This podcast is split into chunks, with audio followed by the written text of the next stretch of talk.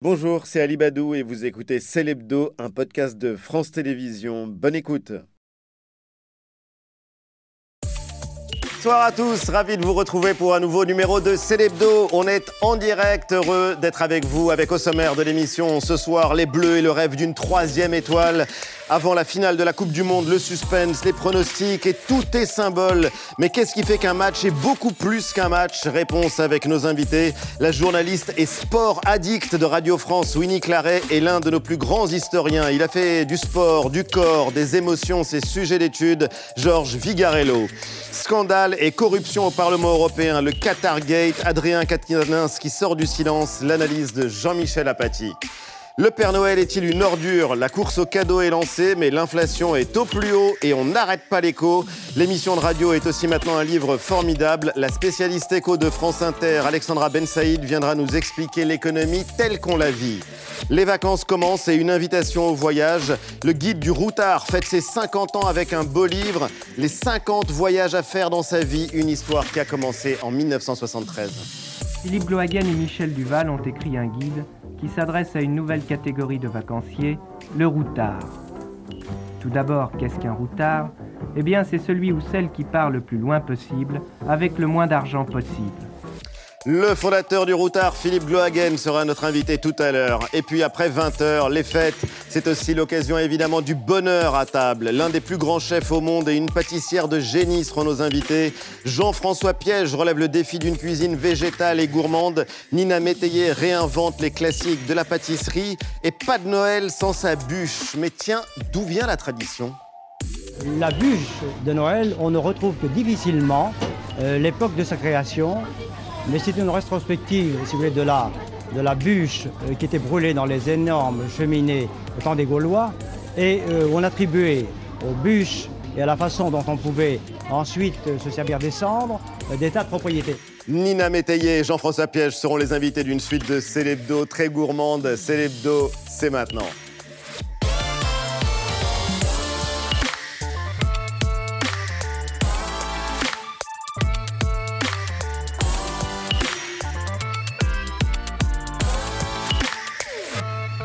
C'est l'hebdo avec toute la bande. Mélanie, Jean-Michel, Eva, Antoine. Salut les amis. Bonsoir. Heureux de vous retrouver après la victoire de la Croatie. Bravo à la team Bajic. Et en attendant la victoire de la France, Eh, on peut-être. espère euh, fortement. Hein. Ouais, vous avez des pronostics? Non, euh, 1-0, 5-0, ça m'est égal. L'essentiel, c'est qui gagne. C'est ça. Ah, mais c'est une très très bonne réponse. Bravo. C'est comme en politique au fond. Il faut savoir répondre, hein, Eh ben. sans, sans se mouiller. Voilà. Les Bleus sont en finale et la joie est déjà là. Charlie Felder et Gwen David. On est en finale. Les Bleus de Didier Deschamps ont réitéré l'exploit d'atteindre la finale de la Coupe du Monde. Le rêve continue, la France affrontera donc l'Argentine pour une troisième étoile. Crions-le sans retenue. De Lille à Marseille, de Bordeaux au Qatar.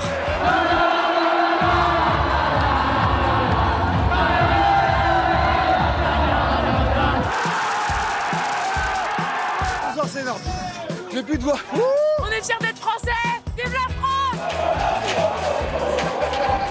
Sur la plus belle avenue du monde, les klaxons. On danse, on rit, on crie.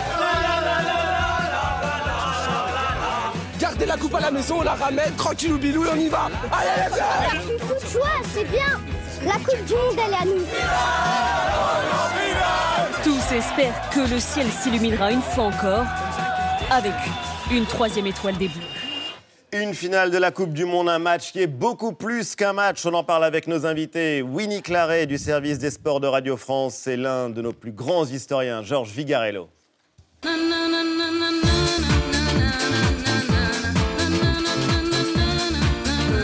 bienvenue, vous êtes en bleu, maître Vigarello. En bleu, vous publiez une histoire des lointains entre réel et imaginaire. On va en bleu, parler. Plus que bleu, les lointains. Ça, Il y a toutes vrai. les couleurs. Il y a toutes les couleurs. Bonsoir. Bonsoir. Vous êtes euh, Winnie Claret, une sport addict. C'est comme ça que vous vous présentez. vous êtes journaliste au service des sports de Radio France. Vous avez tout suivi de cette euh, Coupe du Monde. Georges Vigarello, vous êtes un historien du sport, un historien du corps. Vous êtes auteur d'une œuvre considérable sur euh, le sujet. Ancien sportif vous-même. Ancien sportif, oui. Vous avez été perchiste. Ah oui, vous savez tout. Je sais pas tout, Il a mais bien travaillé. j'ai un peu travaillé. Perchiste. France-Argentine, Winnie, c'est la finale rêvée? Mais c'est la finale, en tout cas, euh, oui, euh, qui doit faire rêver le monde entier. Alors, pas forcément pour les Bleus, mais pour l'Argentine, malheureusement pour euh, les supporters français, hein, parce qu'on veut voir Léo Messi euh, au sommet euh, après Diego Maradona. Ce serait idéal, je pense, pour les amateurs de foot. Euh, oui, euh, je, moi, je préfère ça que France-Croatie. Ouais. J'ai peur J'avais peur du piège face aux, aux Croates. Euh, et d'ailleurs, on voit qu'ils ont extrêmement bien joué euh, cet après-midi face aux Marocains. Donc euh, ouais, je- j'ai hâte et je pense que le choc euh, Lionel Messi-Mbappé va faire euh, fait déjà saliver. Ah et- bah ça on a hâte et on va en va parler. Vous avez à côté de vous un Albi Célesté puisqu'il porte du blanc et du bleu ciel. On se demande qui il soutient Antoine. Même, même ses yeux sont bleu ciel. Donc euh, les bleus sont euh, au complet cet après-midi. Euh, on l'apprenait justement par euh, une dépêche en suivant les maladies, les rhumes des foins des uns et des autres. Il n'y a pas de blessés. Est-ce qu'on peut dire qu'ils sont favoris? Ouf, c'est une question euh, qui est difficile. Je pense qu'aux yeux du monde, encore une fois, les Argentins sont plutôt favoris par rapport euh, aux champions du monde en titre, euh, les Bleus. Mais effectivement, ils arrivent normalement euh, au complet, puisque euh, les Théo Hernandez, euh, Aurélien Chouameni, euh, les, euh, les malades, hein, euh, à cause du rhume des foins, de la clim, Oui, on sait quoi. Euh, on avait euh, Varane. Konaté, Ouba Mécano qui revient, il n'était pas là au, au match dernier. Euh, ils sont là, ils se sont entraînés normalement euh, en groupe complet euh, cet après-midi euh, au Qatar.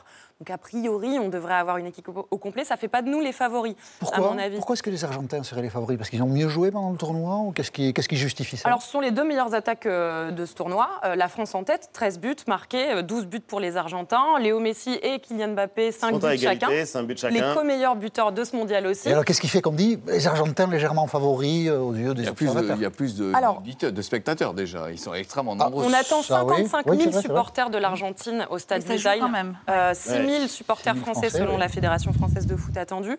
Euh, on a déjà ce facteur-là, hein, un stade qui va pousser derrière euh, les, les Argentins. C'était le cas pour le Maroc. Et ça n'a pas empêché euh, les Bleus de se qualifier en finale. Donc Ni effectivement, les Marocains d'arriver en demi-finale de la Coupe du Monde pour la première fois de leur histoire. Léo Messi il a quelque chose à aller chercher.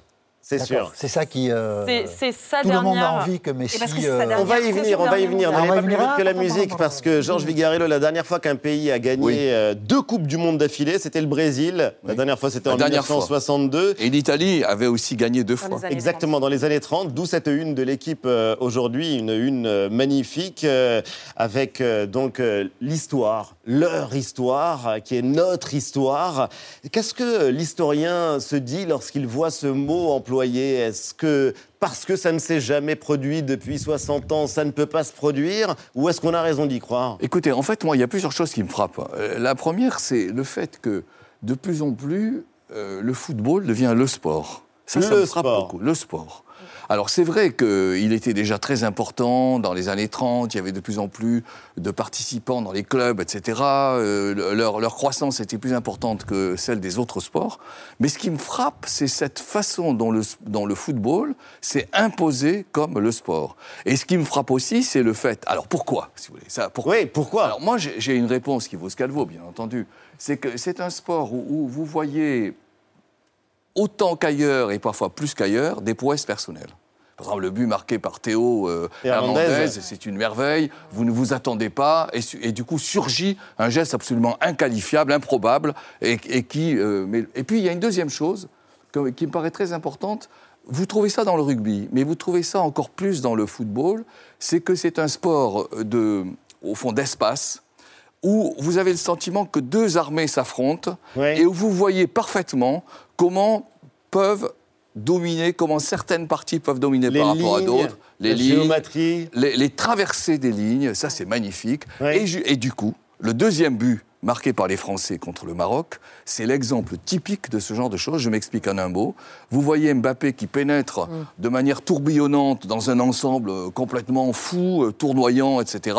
Oui. Puis il surgit il fait une passe d'une géométrie parfaite vis-à-vis d'un- partenaire qui est démarqué, et vous avez le sentiment que, au fond, il a trouvé quelque chose, vous voyez. Et ça, esthétiquement, c'est tout à fait magnifique. Et on je pourrait pense dire, que euh, ce sont ces raisons-là qui font que le football plaît de plus en plus. On peut dire la même Mais chose de Léo Messi. Un mot encore, j'ajoute Oui. un mot encore, la télévision. Mais c'est ça, justement. Parce que. Mélanie, c'est fascinant de voir comment la communion peut naître autour d'une équipe de foot, et ça rejoint ce que vous disiez, Georges Vegarello. Avec une énorme attente du coup pour le, bon, euh, le match de, de demain. Je rappelle quand même que le dernier match France-Maroc euh, euh, mercredi dernier a réuni 20 700 000 téléspectateurs. C'est inouï. Euh, RTE, qui est le réseau de distribution de- d'électricité en France, a même euh, annoncé qu'il y avait eu une chute brutale de consommation d'électricité partout en France. Paradoxalement, alors que tous le les écrans étaient allumés, Tous les écrans étaient allumés. C'est mais en fait, extrêmement parlant. Tiers des Français On ne faisait se que ça. arrêtés et ne faisaient rien d'autre que être immobile en C'est regardant extrêmement le parlant. Et alors c'est extrêmement parlant, c'est ça qui est intéressant, c'est de nous expliquer qu'est-ce qui fait que, que ça nous plonge en fait dans cet état-là, à cet instant T, puisque c'est 90 minutes où l'on est tout autre, on n'est plus nous-mêmes. Oui, vous avez raison. Moi, je pense que l'espace est extrêmement parlant, mais je pense aussi que vous sentez la, manière dont euh, les, équipes, en quelque sorte, créent quelque chose qui est de l'ordre d'une ferveur entre eux. On le voit d'ailleurs quand ils manifestent le, fois, le, but une fois marqué. Il y a quelque chose de tensionnel, vous voyez, vous, et vous êtes emporté par ce genre de choses. C'est très difficile à expliquer et en même temps, c'est très sensible. Je prends un autre exemple. Moi, je me suis beaucoup intéressé à la différence qu'il y a entre le marathon vu en bordure de la rue et le marathon vu à la télévision. Vous voyez le marathon en bordure de la rue, Paris, c'est assez facile, si vous voulez. Alors, c'est très prenant. C'est un espace silencieux, vide, les coureurs arrivent, vous sentez leur souffle. Donc ça, ça vous prend. Et puis ça disparaît. C'est-à-dire qu'après, c'est des gens qui courent moins vite, Oui. c'est des gens écrabouillés, etc. Bon. Vous allez à la télévision, et là, vous voyez une caméra qui vous montre en permanence les premiers. Et vous reprenez l'attention parce que certains se dépassent, d'autres tombent. Vous voyez, et, et c'est ça que la télévision arrive à montrer, évidemment. En football, c'est encore plus marquant, me semble-t-il. Alors, ce qui est intéressant demain, c'est que, bon, alors il y a plus qu'un marathonien, c'est un sprinter. Il y a Mbappé qui Ah oui. euh, va affronter un marcheur. c'est un Lionel Messi. On peut dire ça. On peut dire ça comme ça, mais ce qui est fascinant, c'est qu'on a 22 joueurs sur le terrain et ça peut se résumer en un duel comme celui-là pour vous ou pas? Ça peut se résumer en un duel, même si les deux entraîneurs, que ce soit Didier Deschamps du côté des Bleus ou Lionel Scaloni du côté de l'Argentine, diront que ça ne peut pas dépendre que d'un joueur. Mais euh, une fois qu'on a deux équipes qui sont très bien organisées, on a deux milieux de terrain récupérateurs, hyper solides, il y aura un vrai duel déjà l'un l'un face à l'autre, mais ça ne suffit pas. Ce sont ces joueurs-là qui sont capables de foudroyer euh, les défenses C'est adverses. ce que disait Georges C'est Vigarello, c'est-à-dire que c'est un. Mais sport co, Voilà. mais c'est un sport individuel. Absolument. Et Lionel absolument. Messi l'a montré euh, face aux Croates en, en- en demi-finale euh, la semaine dernière. Ah bah, la passe à Alvarez. elle est, enfin d'ailleurs même cette semaine, la passe à Alvarez est incroyable. Mais c'est même toute l'action. Il part de son couloir droit pour aller euh, faire le duel face à Gvardiol, Ah, le défenseur juste, croate, et le dribble. Mais improbable. Il a 35 ans, Lionel Messi. Il est capable de. Mais il marche, justement, il marche très intelligemment. Il marche intelligemment. Tous ses gestes sont d'une Ouais. pureté. euh, qui impressionne encore. Et on dit qu'il touche moins de ballons maintenant, qu'il perd un petit peu euh, avec l'âge. Mais on le voit pendant ce mondial, il, il- il crée des choses. Et on a beau avoir étudié depuis son adolescence son football, Oui. Il arrive encore à nous scier par ses tout actions. gamin, euh, quand c'était la puce qui Mais oui. débarquait à Barcelone, et alors la puce va devenir une chèvre peut-être, puisqu'il y a une question en tout cas Oui. que tous les fans de foot se posent depuis au moins Ouais. 10 ans maintenant, et j'aimerais avoir votre avis à tous les deux. L'alimentation de la conversation du foot par euh, cette question, qui est le GOAT Le GOAT, acronyme de Greatest of, of All Times, le meilleur de tous les temps. Ça veut dire Euh, aussi chèvre en anglais. Une chèvre aussi en anglais, voilà. Le- et en fait, on a l'impression qu'il y a un match dans le match, euh, finalement. Euh, Winnie Claret, d'après vous, peut-on répondre à cette question, à savoir quel est le plus grand joueur du monde? Est-ce que pour vous, c'est Messi? Est-ce que c'est pour vous Ronaldo qu'on a vu euh, sortir du terrain euh, en larmes? Ou Mbappé. Mbappé ou... Ou, ou- ou- ou Maradona ou Pelé. Non, parce mais de tous les temps. Actuellement, Ah, tous les temps, oui. Mais, euh, mais ce qui est intéressant, en fait, je- je- moi, je ne pourrais pas me permettre de répondre à cette Mhm. question. Euh, allez, par chauvinisme, j'ai envie de dire que Mbappé n'a que 23 ans, 24 ans euh, mardi, euh, et qu'il est capable de- d'avoir une carrière monstrueuse encore. Là où Messi, euh, il l'a déjà Non dit. mais là vous euh, faites de la langue de bois. Si Non, alors, Messi gagne, Winnie, Ah, Très est-ce qu'il sincèrement, devient le plus grand joueur de tous les temps, devant Ronaldo en tout cas, et peut-être devant, Devant Pelé, Pelé. devant Maradona? Statistiquement, euh, oui. Oui. Euh, en termes de symbolique, en termes d'aura, non. Parce qu'on le sait, Lionel Messi, c'est quelqu'un de très taiseux. Euh, en dehors des Ah oui, terrains, il n'a pas l'aura qu'un Diego, un Diego Maradona a encore en Argentine après sa mort. oui. Euh, euh, ou Il y a des religions, il y a des temples qui sont consacrés Mais à absolument. Maradona. Et, et- Ouais. et- et- et Lionel Messi, euh, il, il- il marque de sa carrière. Est-ce qu'il. Alors il restera dans les mémoires évidemment, mais euh, au point de la religion qu'on voue à Maradona, j'en suis pas tout à fait Est-ce que c'est comparable aux héros de l'Antiquité Oui, moi c'est autre chose. Qui héros des justement. Olympiades Justement, c'est autre chose qui m'intéresse. C'est comment se fait-il que nous nous posions ce type de questions? Et le sport suscite ce genre de questions. C'est-à-dire, vous savez, face à un exploit, il est entré dans la légende. Mais depuis quand on Et se donc- pose cette question du héros en, Ah, en matière de sport? l'Antiquité Depuis l'Antiquité. Bien Ouais. sûr, bien sûr. L'Antiquité se pose cette question. Et alors, ce qui est intéressant dans l'Antiquité, c'est que vous n'avez pas de record. Voyez Donc, il ne compare pas Ah des oui. performances métrées. Et c'est impossible, ça. Ils n'ont pas cette image du record. C'est un temps qui revient toujours, c'est un temps cyclique. Donc, il n'y a pas cette idée de l'avancée. Mais en revanche, il y a l'idée, évidemment, de celui qui gagne. Et donc, on prend en compte celui qui gagne plusieurs fois. Et ça devient un héros, euh, je dirais, euh, honoré fortement par Et la statuaire et les musées en sont pleins d'ailleurs de ces euh, héros-là. Mais, j'insiste sur le fait que le sport nous pousse à essayer de manifester l'aura de quelqu'un qui devient intemporel.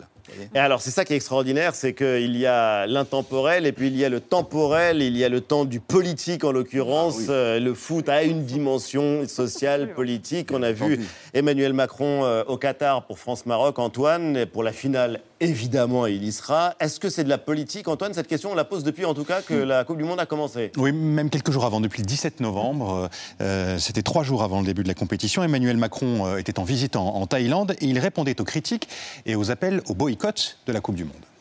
Certains, beaucoup, ont réagi en France en disant que le boycott diplomatique était le signal fort à envoyer euh, aux Qataris. Je ne crois pas du tout. Je pense qu'il ne faut pas politiser le sport. Et, la, la vocation, d'abord, ces questions-là, il faut se les poser quand on attribue les événements. C'est quand on attribue des Jeux, qu'ils soient des Coupes du Monde ou des Jeux Olympiques, qu'il faut en toute honnêteté se poser la question. Et que la question soit climatique ou qu'elle soit des droits de l'homme, il ne faut pas se les poser à chaque fois que l'événement est là. Il ne faut pas politiser le sport, disait Emmanuel Macron, une déclaration qui a fait euh, beaucoup réagir, qui a été très critiquée également, tout comme les propos qu'il a tenus un mois plus tard, c'était mercredi, après euh, France-Maroc. Euh, C'est ce que euh, tu disais, Ali. Emmanuel Macron était interrogé alors euh, sur les nombreux non-respects des droits LGBT, des droits des travailleurs euh, au Qatar. Euh, Et il a esquivé alors la question et il a salué l'organisation de la Coupe du Monde. Il y a des décisions qui sont prises des années avant quand on attribue une coupe. Ensuite, quand elle est là, le sport doit rassembler. Et il en est des Coupes du Monde de football, comme de rugby, comme des Jeux Olympiques. Il c'est là pour rassembler, parfois pour que des nations qui ne savent pas se parler sur le plan politique se parlent. Ensuite, il faut reconnaître que le Qatar l'organise très bien, cette Coupe du Monde. L'organisation est bonne, la sécurité est bonne. Et donc, euh, je veux dire, ne mégotons pas sur notre plaisir. On est en finale, c'est formidable. Voilà, c'est formidable.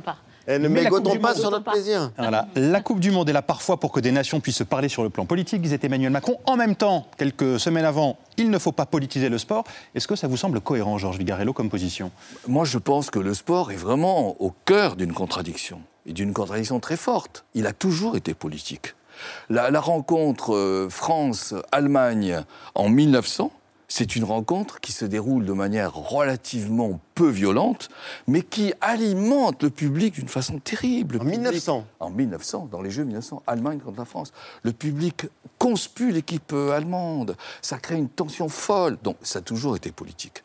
Euh, 1934, euh, la Coupe du Monde euh, à- en Italie, Mussolini euh, est considéré par le président par le président de la FIFA, c'est-à-dire la Fédération internationale, qui dit Mais c'est Mussolini le président, je ne peux plus rien dire. Donc c'est bien politique. La question, c'est une contradiction terrible. D'un côté, le Qatar, moi je ne vous cache pas, ça me déplaît profondément. Je ne vous le cache pas. Et en même temps, je regarde avec passion ce, ce sport. C'est ça la contradiction. Et c'est la contradiction qui partage beaucoup d'entre nous parce que vous sûr. connaissez la théorie des deux corps du roi, évidemment, Georges Vigarello. Regardez ces images parce qu'elles sont assez euh, saisissantes. Images d'Emmanuel Macron, le président, le monarque euh, républicain qui explose de joie. C'est Voilà. Emmanuel Macron Voilà.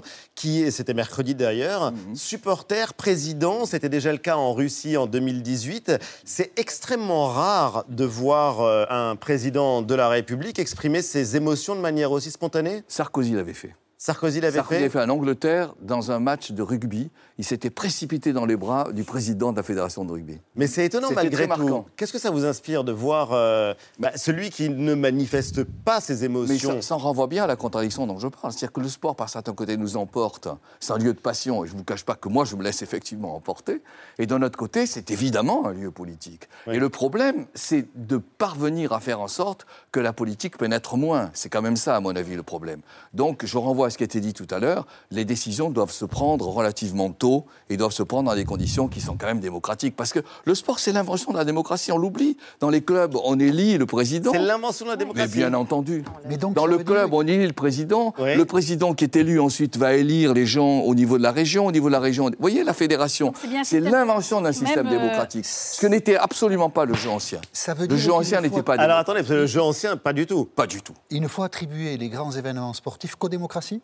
Non, c'est pas ce que je veux dire. Je veux dire qu'il faut qu'au niveau, de, euh, disons, de, de l'ensemble des États, il y ait réellement une discussion. Mais il y a des discussions. C'est pas la, la difficulté. La difficulté, c'est celui à qui on demande d'organiser. Oui, quand on sûr. le demande à la Russie, c'est aussi scandaleux que quand on le demande au Qatar. d'accord. Si on prend la Russie sous l'angle des, des- des droits des minorités sexuelles, euh, euh, ça vaut le Qatar hein, d'une certaine manière. hein. On l'a fait. Bien sûr. Et on n'a pas. on Mais pas là où c'est démocratique et politique, c'est que les meilleurs gagnent. Willy, Bien sûr. Au- Au-delà du pays organisateur, avant même ça, c'est le processus même de l'élection Oui. et, de- et- et de la nomination du, du- du pays. Mais euh, tant que le processus soit transparent, est-ce que les organisateurs doivent fatalement être des démocraties? Bon, Ah non, mais faut- faut-il on ouvrira encore le qu'il soit débat après Oui. la victoire des Bleus. Mais Oui, on a vu le président de la Voilà. République dans le vestiaire des Bleus, Oui, les oui. alpaguer, leur parler comme s'il était leur coach. Est-ce Oui, oui. que ça, pour euh, la journaliste Mm. sportive qui suit ces événements-là, est-ce que cette parole, elle a vraiment un poids? Ou est-ce que bah, finalement ils écoutent leur coach et leur coach, leur président, il s'appelle Didier Deschamps? Alors, je pense qu'effectivement, Didier Deschamps a beaucoup plus d'impact sur euh, nos Bleus qu'Emmanuel Macron, même si c'est important. Heureusement. Euh, et d'ailleurs, pas que pour des footballeurs. Tout, Heureusement. tout athlète qui représente la France euh, trouve légitime que d'être accueilli, par exemple, à l'Élysée. Euh, on l'a vu au retour des, des Jeux de, de Tokyo euh, euh, l'été, euh, alors pas dernier, celui encore d'avant. Euh, et c'est- et attendu. Alors, chez les footballeurs, c'est même normal. Eux, à la limite, ils, ils doivent même repousser la, la porte du vestiaire tant tout le monde veut venir saisir cette opportunité aussi politique. Bien sûr. Et Emmanuel Macron est loin d'être le seul. Je veux dire, François Hollande, Nicolas Sarkozy, euh, Jacques Chirac euh, en Jacques Chirac 98, surtout. c'est quand même devenu euh, mythique euh, quand il, il essaye de retenir les noms des joueurs qu'il ne connaît absolument pas. Oui. Euh, mais, mais il en fait un moment politique, un moment de gloire française. Et ça, Emmanuel Macron euh, le fait, je pense, mieux que quiconque. Alors, il y a le foot et politique, foot et politique avec le président, mais foot et politique tout simplement avec une nation qui se soude derrière son équipe nationale. Vous avez vu les images de supporters. Ça compte, pour le coup, c'est assez intéressant. Ça compte vraiment de voir ces supporters dans le stade, encourager leur équipe. Vous avez dit tout à l'heure, il y aura plus d'Argentins pour la finale Beaucoup, que de Français dans le stade et beaucoup, beaucoup plus.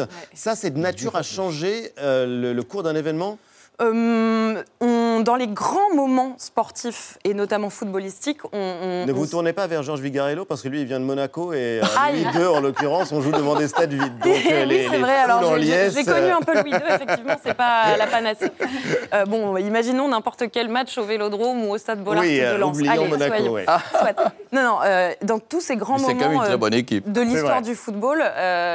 Le, le- le- le- le- le- le public était le 12e joueur sur le terrain, on le sait, ça peut changer le cours d'un match parce que euh, au moment où on a la tête euh, un peu en dedans et qu'on et qu'on voit plus le bout du tunnel, euh, être poussé par ses supporters, c'est parfois la petite flamme qui manque.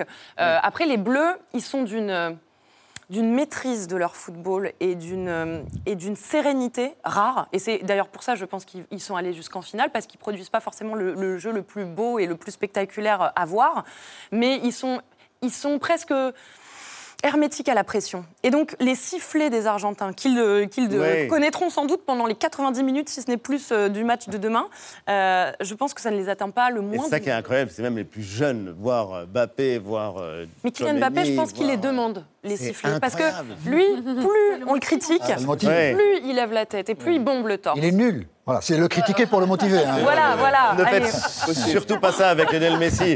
Georges Vigarello, encore une question. On a le nez sur l'événement et Oui. on est tous dans l'attente du match de Tout à demain. fait. Mais est-ce que c'est euh, une illusion de penser que le foot, une Coupe du Monde, tous les quatre ans, quand on arrive en finale, qu'on est à deux doigts de la gagner, allez, peut-être à trois, mais peu importe, est-ce que c'est le dernier moment de véritable communion dans une société? Ah, il est très possible qu'il y ait une convergence. Est-ce que vous voyez d'autres événements Oui, comparables? mais non, je pense qu'il y a une convergence. Non, parce que je, je reviens à ce que je disais. C'est un lieu d'extraordinaire effervescence et tension. Donc c'est sûr qu'il y a quelque chose qui est dans de la convergence. Mais en même temps, il faut prendre en compte le temps. Et donc revenons en 98. 98, c'était une équipe qui semblait justement euh, multiculturelle, Oui, c'était bon. magnifique, c'était bon, très bien. Mais est-ce que ça a duré? Ça n'a pas duré. Le- ça n'a pas empêché euh, l'extrême droite de monter, etc. Vous voyez Donc je pense que ce qui est vraiment intéressant, c'est de voir le moment, la passion, l'intensité, etc. Et en même temps prendre en compte, être conscient du fait que ça s'efface. On voit les images d'ailleurs de juillet 98. Euh, alors, c'est le mois de juillet, les gens sont en t-shirt, ils portent les couleurs de l'équipe de France. Ce sera un poil plus compliqué si les Bleus l'emportent. Vous y étiez, Jean-Michel Ah, On me voit pas à l'image, mais Ah bon. Mais si, on vous devine. Ah, oui, peut-être en bas à droite. Où est Jean-Michel On vous fait confiance. Tu es là, tu brandis la Où est Jean-Michel? Le problème, l'un des grands problèmes, c'est que là, il Oui, fait froid, Très froid. Oui. très froid, Oui, et que c'est vrai qu'on aura du mal à les voir euh, sur un bus à Impérial. Moi, je n'y serai pas demain. Ouais. Vous n'y serez pas gagne, Je n'y serai pas. Bon, Voilà. écoutez. Mais par la pensée, on y Il, sera. il va falloir gagner avant, effectivement. avant. Il va Mais falloir euh, gagner avant, oui. m- malgré le fait que je, dois, je, je- je suis euh, convaincue qu'il n'y a pas de favori dans, ce- dans cette finale, ni, ni les Argentins, ni les, les Bleus. Euh, je suis absolument sûre même que les Bleus iront au bout parce qu'ils ont, des, encore une fois, une, une confiance et une sérénité qui est à toute épreuve, selon moi. Plus que les Argentins qui peuvent être très énervants, mais aussi euh, qui ont leur, euh, leur Énervés faille. aussi, énervés, vous voilà, et Ouais. un petit peu. Donc euh, c'est là où nous, on a quelque chose à, à jouer euh, du côté des Bleus. Euh, mais la finale n'est pas encore jouée. Non. Avant le bus à Impérial, laissons les Bleus se concentrer et puis passer Et rester fair play, contrairement aux Argentins. Ah non, voilà, pas- si, il ne- faut dire du mal. Bah, après tout, à un moment ou à un autre, il faut bien qu'on choisisse ne pas tirer les ballons sympa, les sur les bancs. Tu entends, Antoine? Ouais. Non, En tout cas, que le meilleur gagne. Vous restez avec nous euh, tous les deux. Tout de suite, Jean-Michel Étonnant, non? Non Silence Silence pour la France Nous devions être désormais euh, gentils avec les gentils et être méchants avec les méchants. Moi, c'est pareil, hein. je suis pas non plus d'accord avec tout ce que dit Mélenchon. Ça m'en touche une sans bouger l'autre. Ah là là, ces insoumis, ils sont infernaux. Donc je ne suis pas sûr que, euh, honnêtement, les nattes de Greta m'aillent super bien. Étonnant, non? Coup de tonnerre dans le ciel européen. Depuis cette semaine, des parlementaires européens ou des assistants parlementaires au Parlement européen sont en prison. Ils sont en prison à Bruxelles et notamment, on voit sa photo, Eva Kaili. Pourquoi? Parce qu'on soupçonne des personnalités du Parlement européen d'avoir été payées par le Qatar pour modérer les critiques en direction de ce pays à l'approche de la Coupe du Monde. Eva Kaili, vice, non, on la connaissait pas trop, hein, grecque, vice-présidente du Parlement européen, 44 ans, qui a dit au mois de novembre, c'est quand même vrai, des choses curieuses sur le Qatar. On l'écoute. I always said that Qatar is a front runner in labor rights. Still, some here are calling to discriminate them. They bully them and they accuse everyone that talks to them or engages of corruption. But still, they take their gas. Dire euh, que le Qatar est un modèle sur le droit du travail, euh, c'est curieux comme, euh, comme affirmation. Et alors du coup, les enquêteurs ont retrouvé chez Eva Kaili 150 000 euros en liquide. Et ils font le lien entre les deux. Dire un truc aussi énorme, étonnant pour le moins, et euh, cet argent liquide. Donc euh, voilà, euh, est-ce que le Qatar les a payés ou pas? Circonstance aggravante, le père d'Eva Kaili sortait mercredi matin du Sofitel de Bruxelles avec un sac à la main. Dans le sac, il y avait 600 000 euros en liquide. Alors, ça fait quand même un petit peu beaucoup. Et on a appris, dernier rebondissement dans toute cette histoire, qu'une partie de l'argent aurait, on va employer le conditionnel, transité par l'ambassade du Maroc à Varsovie. Bref, un micmac, la justice belge enquête, mais euh, quand même dire que le Qatar, c'est un modèle en droit de travail, Mme Kaili, bravo.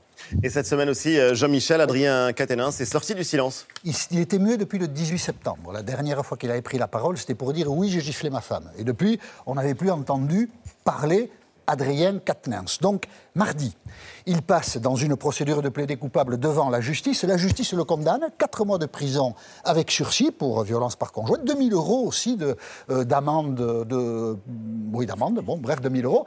Et il est donc sorti de son silence en donnant une interview à La Voix du Nord mardi après-midi et mercredi après-midi, il était sur BFM où il a expliqué, écoutez mes amis, après tout, on a dû tous gifler notre femme, en tout cas, les parlementaires surhommes, ça n'existe pas, la défense curieuse d'Adrien Quatennens. À l'Assemblée, nous sommes 577. 577 femmes, hommes, et je l'ai dit euh, hier et je le redis, pas des surfemmes, pas des surhommes. Et donc des gens qui peuvent dans leur vie parfois commettre une erreur. Voilà, parce que gifler sa femme, c'est une erreur. Ah, je, je t'ai giflé, pardon, je ne voulais pas le faire, mais je l'ai fait. Bon, bref, Adrien Quatennens, beaucoup ont dit, ben, il devrait démissionner. Et ça, il ne le veut pas, Adrien Quatennens. Il pourrait même faire plus finaux que ça. Démissionner, et il en a le droit, se représenter. Que les électeurs de la première circonscription du Nord, à Lille, votent en connaissance de cause. Ça non plus, il ne le souhaite pas, Adrien Quatennens.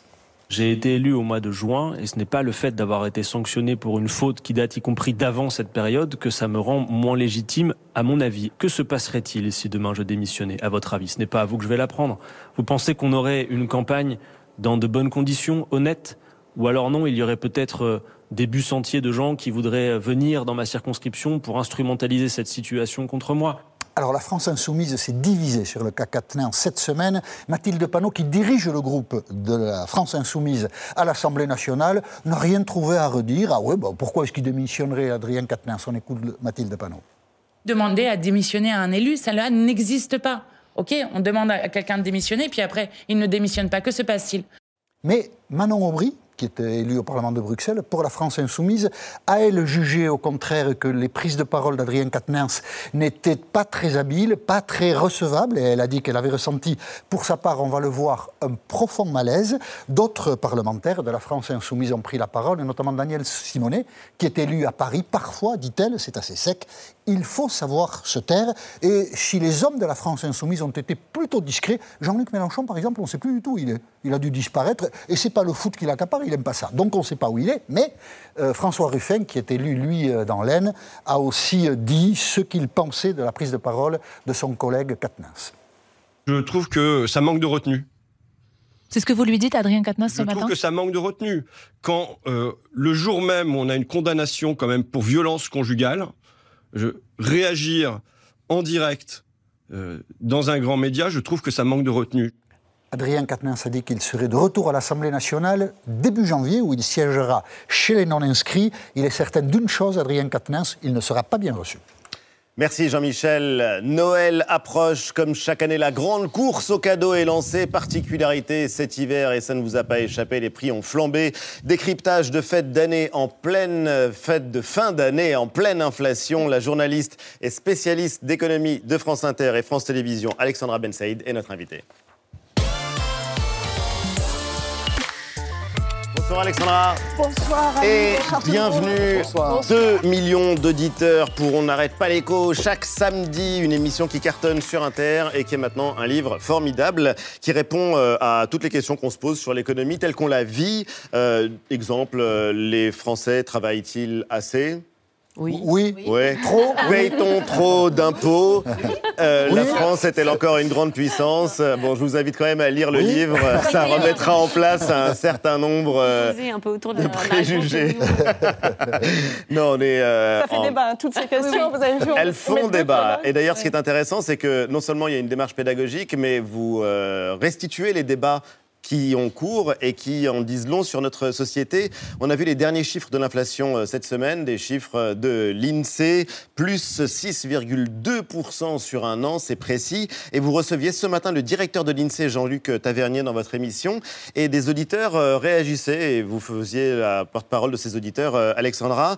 On voit bien que vous n'allez pas au supermarché, disaient les auditeurs. Demandez-lui de nous faire un indice plus réaliste, 6%, c'est pas possible. Il y a un décalage entre les chiffres et la manière dont on perçoit au quotidien ces augmentations Absolument.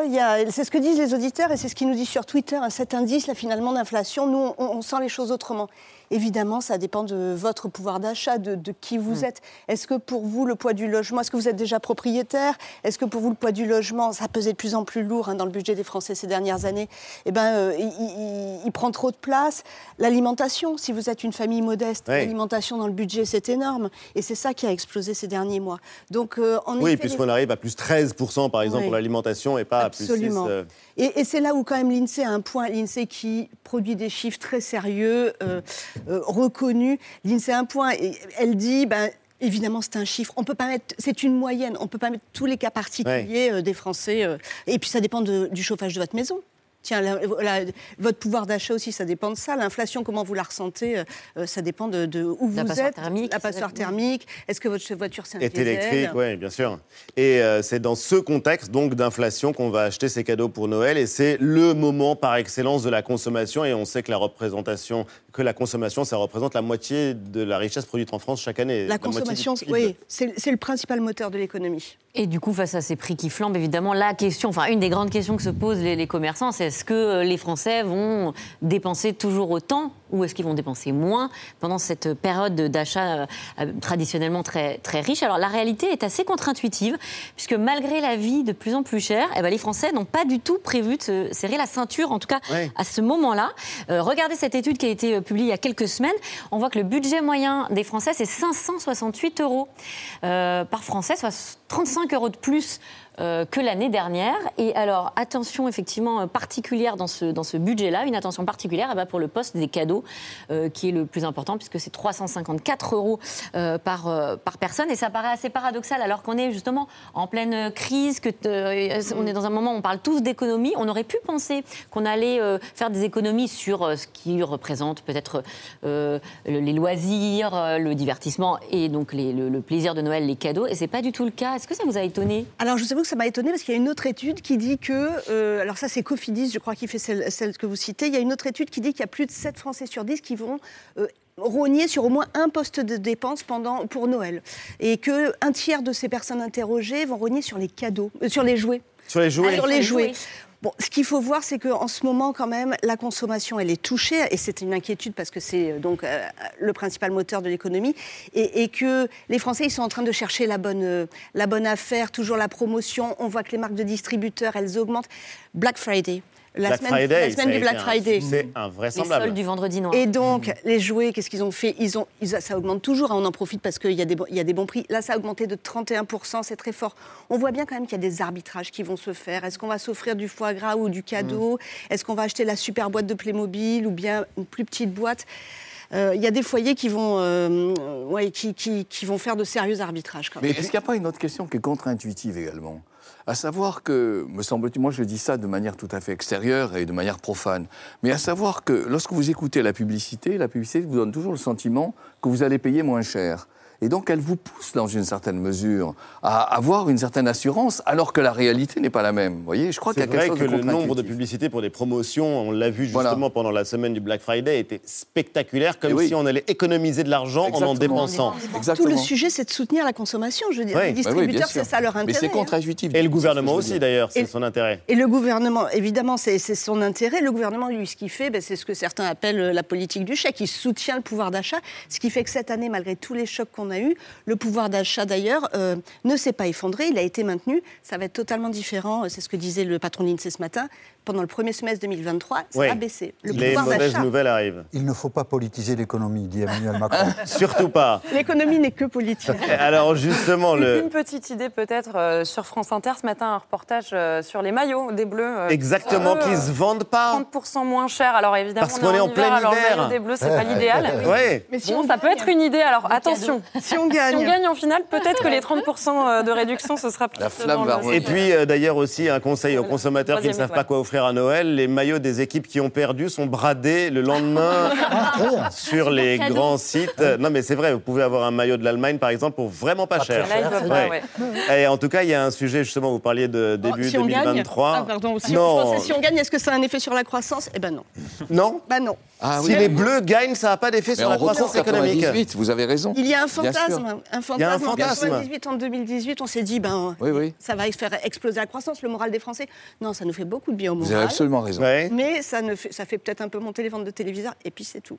Bon, en tout cas, ce qui est intéressant justement sur euh, 2023 et ce qui se profile, c'est que donc de mauvaises nouvelles, euh, vous disait le patron de l'INSEE, avec euh, un risque de récession, et un sujet qui a été repoussé au mois de janvier, c'est le sujet de la réforme des retraites dont vous nous avez parlé régulièrement, Jean-Michel, ici sur ce plateau, puisque la réforme des retraites, elle devait être annoncée justement euh, bah, cette semaine, et elle ne sera pas annoncée avant le 10 janvier prochain. Réforme impossible. Vous posez la question dans votre livre.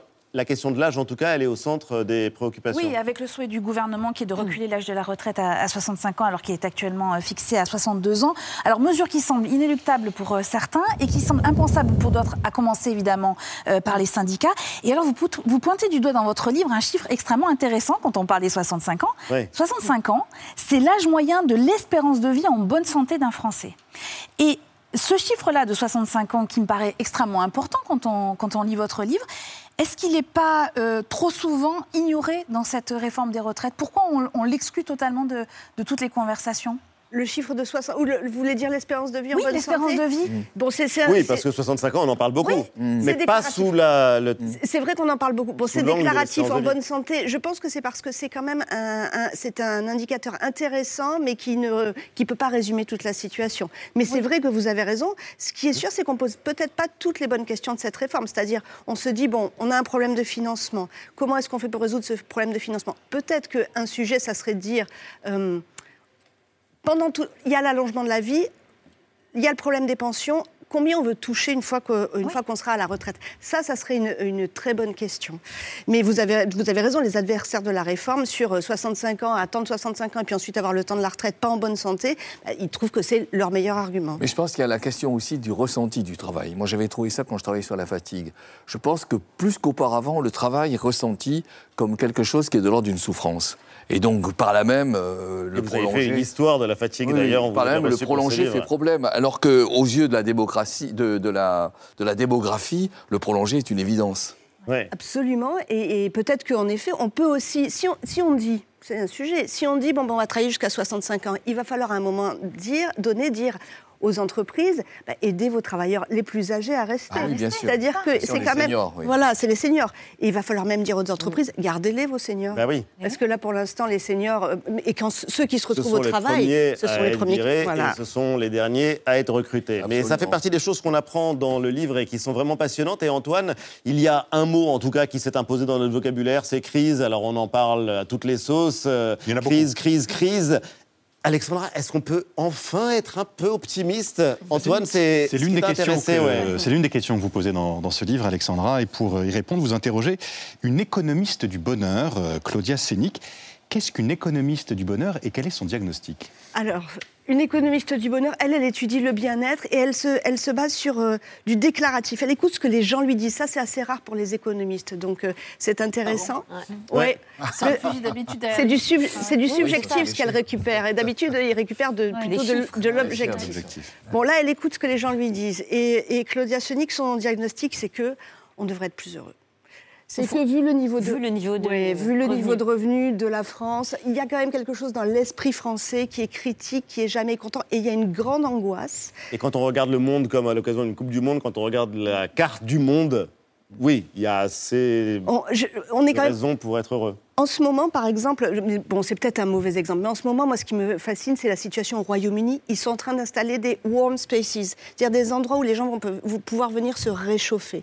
Bon, c'est une situation extrême, vous allez me dire, c'est la crise de l'énergie. Ce que trouve Claudia Sonic, c'est que nous sommes un peuple inquiet et nous, on croit qu'on aime euh, les belles idées, euh, la culture, etc. Non, l'argent nous rassure beaucoup.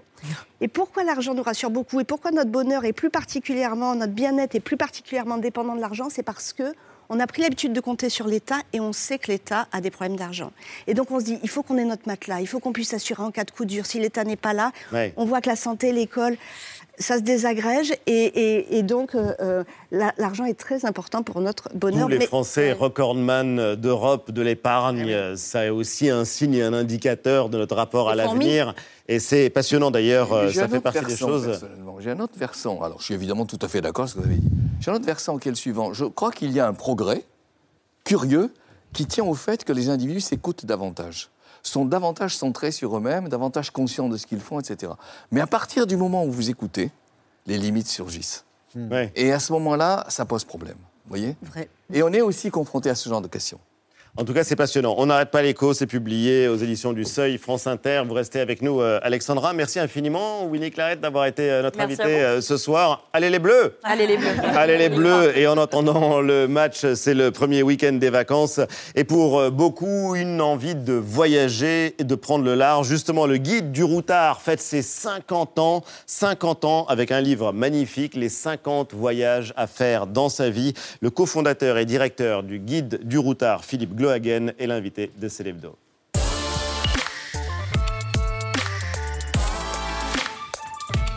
Bonsoir et bienvenue. J'ai du mal à porter ce livre qui prend plus de place qu'un guide du routard, mais c'est un très beau livre à offrir pour rêver, pour se dépayser pendant les fêtes, euh, pour éventuellement planifier un voyage. Euh, Et comme à chaque fois, il y a des conseils, des infos, les lieux à ne pas manquer. Vous avez beaucoup débattu pour faire la liste? Oui, c'était l'en- l'ensemble de l'équipe, donc euh, les 120 personnes du, euh, du guide du routard. Chacun à peu près avait cinq euh, choix, donc ça a été assez considérable. C'était des bagarres un petit peu amicales, il y avait des points communs. Bref, c'est la vie de l'édition et on est ravis parce qu'il y a vraiment des choses un peu exceptionnelles. Exceptionnel parce que le Maroc a deux entrées. Ça commence par la Croatie, donc bravo aux Croates. Mais le Maroc a deux entrées dans les 50 euh, lieux à visiter dans sa vie. Voilà la dernière édition, vous saurez où ça se trouve. Merci, c'est le guide du routard spécial Maroc parce que vous n'êtes euh, pas venu les mains vides, vous êtes venu avec le premier guide du routard. Oui, c'est-à-dire que 1973. Alice, ce qui est assez amusant, c'est qu'entre ce bel ouvrage, disons, et celui-là, euh, il y a exactement 50 ans, c'est le premier euh, guide du routard, il est totalement introuvable, et il y a 55 millions d'exemplaires.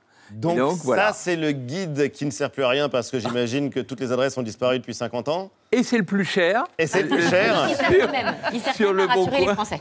Oui. À celui qui l'a. Euh, il vaut à peu près 1500 euros euh, sur, euh, sur le Bon Coin, vous voyez, et en- quand vous le trouvez. Mais c'était, euh, j'ai voulu vous l'apporter parce Eh que ben, pour écoutez, moi, gardez-le précieusement.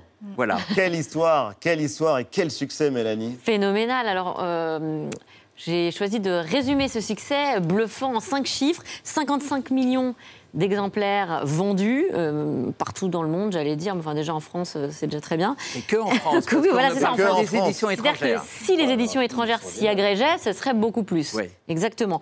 Euh, un routard vendu toutes les 8 secondes.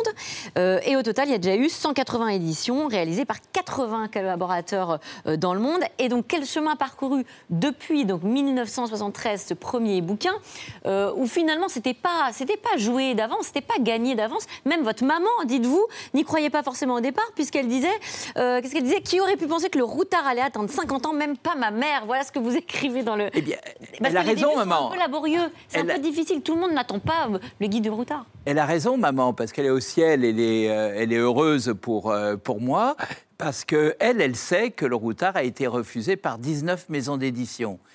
Et Ah euh, comme vous le savez très bien, l'édition est un milieu un tout petit peu fermé. J'en connais beaucoup qui, euh, qui regrettent. Qui ont des regrets. Et d'ailleurs, regardez, vous avez un autre euh, objet, un très bel objet, c'est un carnet? C'est mon premier carnet de route quand Ouais. je suis parti en Inde où je notais euh, les, les, les petites choses.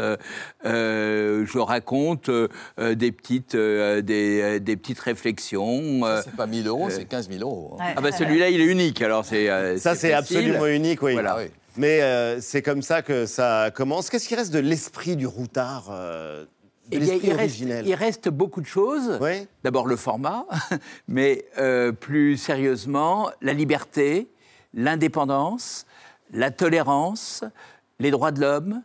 les droits de l'homme ah on a un chapitre euh, dans tous les guides du routard, même la France, on a vrai. un chapitre sur les, les droits de l'homme. Et, euh, et moi, j'ai été même au conseil de surveillance de la, de la FIDH parce que je, je trouvais que c'était quand La même Fédération assez internationale important. de euh, et j'ai fait euh, des, euh, des manifestations pour Aung San Suu Kyi, pour bien d'autres. On est impliqué parce qu'il n'y a pas que des belles choses, il n'y a pas que de beaux paysages. C'est intéressant de, de- de s'intéresser à la vie des gens, comment ils vivent et aussi leurs souffrances. Bien sûr. Alors, justement, il y a 50 voyages à faire dans sa vie. Et Il paraît, Eva, ouais, ouais, il paraît qu'il y en a un qui vous a particulièrement marqué, celui en- dans le Péloponnèse. l'un Ah, de vous vos- êtes bien renseigné. Il y a une chose qui me surprend, je vais, je vais vous avouer, c'est que tous les Français veulent aller dans les îles grecques. Moi, je vais vous dire un secret. Pour, une, euh, pour une fois, euh, les îles grecques, c'est magnifique. Il y a un petit inconvénient, c'est que l'été, il y a le meltem, il y a des tempêtes. Donc, bien souvent, vous êtes bloqué sur votre bateau. Vous ne pouvez pas rentrer, vous loupez le- votre avion de, de retour. Alors, le tuyau, c'est le Péloponnèse. Donc, ce, ce continent au sud de la, de, de la Grèce, euh, qui est entouré de mer. Donc, qui dit entouré de mer eh ben, C'est qu'il y a des plages le long de la route, comme, euh, comme dans les îles grecques. Et puis, quand il y a une tempête, eh bien, vous reprenez soit le bus, soit votre, euh, votre voiture, et puis vous rentrez à l'aéroport tranquillement. Mais alors, qu'est-ce que vous Ça, attendez c'est l'esprit du routard. Oui, qu'est-ce que vous attendez aujourd'hui d'un voyage, vous qui avez voyagé depuis tant d'années? C'est des rencontres, c'est des. euh, vous savez, euh, c'est un peu comme les, euh, les, les desserts de Monsieur Piège que vous, vous allez Oui, qu'on va recevoir dans un C'est instant. qu'ils La sont magnifiques, mais vous savez quand même pas ce qu'il y a à l'intérieur. Ouais, c'est ça. Hein, c'est un peu, c'est la surprise, et c'est ça qui est passionnant dans, dans le, dans le voyage. Je veux dire, c'est la rencontre. Bien sûr que c'est la, la, la rencontre, mais il y a des choses absolument euh, euh, édifiantes. Je me suis retrouvé à dîner avec Ivana Trump. euh, Je ne savais même pas qui c'était. euh, dans, dans ses cuisines, euh, elle avait, euh, suite à son divorce, elle avait, euh, on lui avait offert quand même le Plaza Hotel. Et euh, il y a des choses qui sont quand même un peu édifiantes.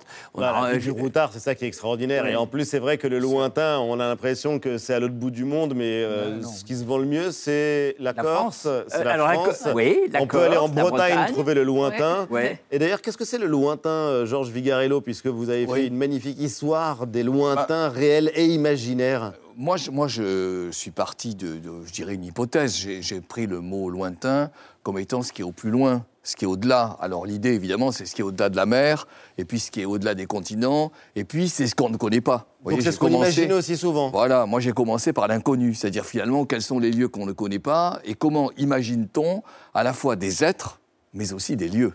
Et Oui. c'est ça qui m'a intéressé. Comment se construit quelque chose qui est dans l'imaginaire. Et puis ensuite, comment cet imaginaire se corrige éventuellement, même, d'ailleurs, dans certains cas, il ne se, il ne se corrige pas vraiment, et l'imaginaire continue de fonctionner. Et c'est ça qui est passionnant parce que vous racontez l'histoire à travers l'image qu'on se fait de Voilà. l'ailleurs. C'est ça que je trouve intéressant. Oui. Alors que vous, vous êtes allé sur place à chaque fois avec vos équipes. Et Antoine, c'est vrai que ces 50 ans, ça raconte aussi euh, bah, 50 ans. Bah, l'hi- L'histoire du tourisme, du tourisme de masse, Ouais. hein, vous l'avez suivi, cette évolution, vous y avez même participé. Euh, Qu'est-ce qui a changé euh, en, en 50 ans dans le, dans le tourisme et dans le voyage? Bonne question. Euh, en 1960, pour euh, euh, se payer un billet d'avion euh, à New York, ça, le- ça coûtait le, le prix d'une voiture neuve. Pas une Mercedes, mais une petite voiture neuve. Euh, 1967, Nouvelle Frontière dé- débarque. Premier voyage à Nouvelle Frontière en autobus au Maroc. Ils ne dormaient pas à l'hôtel, c'était des scouts. Euh, ils dormaient dans les lycées, des associations marocaines, c'était des, euh, amis, euh, des amis à eux. Et ça a été un déclenchement d'une volonté de démocratiser le, voyage. À l'époque, le patron de Nouvelle Frontière, euh, scandalisé par les blocages et les interdictions pour les, pour les charters, parce que souvenez-vous que Bien sûr, on partait pas, il n'y avait pas de charter qui partait de France. on partait de Bruxelles à Bruxelles en autobus et après on prenait les, les- les avions. euh, euh, Lima, c'était 1200 francs à l'époque, ou l'Inde à 1400 francs. Et puis euh, en 1986, euh, le gouvernement euh, Bruxelles décide de démocratiser le voyage. Il n'y a plus de monopole et euh, les charters arrivent euh, en France. Et le monde s'ouvre. Voilà. Et Donc, c'est là que commence votre histoire. Voilà. On va devoir en rester là, malheureusement, mais c'est vrai que c'est à ce moment-là, c'est le tout début de l'histoire, 1973, et puis ce sera ensuite la grande aventure, mais il y a toujours l'esprit routard, quoi qu'il arrive. du coup, vous devez avoir routard est toujours des là. lieux dégradés, quand même. Merci Ouais. infiniment, Philippe euh, Glohagen. On va devoir en rester là. Les 50 voyages à faire dans sa vie pour fêter les 50 ans du guide du routard. Par Georges Vigarello. Je recommande chaleureusement cette histoire des lointains entre réel et imaginaire. C'est génial et c'est aux éditions du Seuil, au Seuil aussi et édition Radio France. C'est dans ce sens-là, Alexandra Ben Saïd. On n'arrête pas l'écho et tous les samedis matin à 9h sur Inter. Merci à tous les trois. Bonne fête. On continue juste après la pub. Le bonheur, c'est aussi une histoire de gourmandise. On reçoit le grand chef Jean-François Piège et une génie de la pâtisserie Nina Métayer. Ne quittez pas. À tout de suite.